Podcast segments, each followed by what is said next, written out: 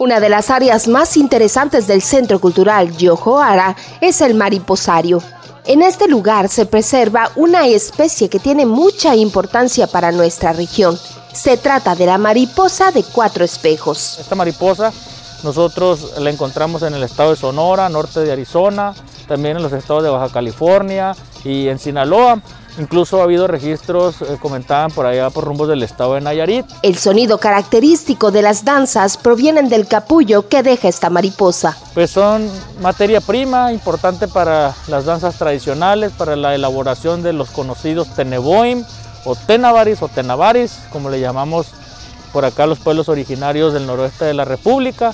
Ese capullito que deja la mariposa pues sirve para hacer un instrumento musical prehispánico que pues únicamente las personas que tienen el oído y que saben precisamente de la música y los usos y costumbres, pues es quienes los elaboran. Con la urbanización, muchos de los espacios donde antes se producían esta especie han dejado de ser aptos. Es por eso que en el mariposario se crean las condiciones ideales para ello. Dentro del mariposario tenemos lo que es la planta hospedera de la mariposa cuatro espejos o de la oruga, que es el sangregado, también conocido como sangre de dragón, y nosotros en la lengua, tanto yaqui y mayo, la conocemos como sapo.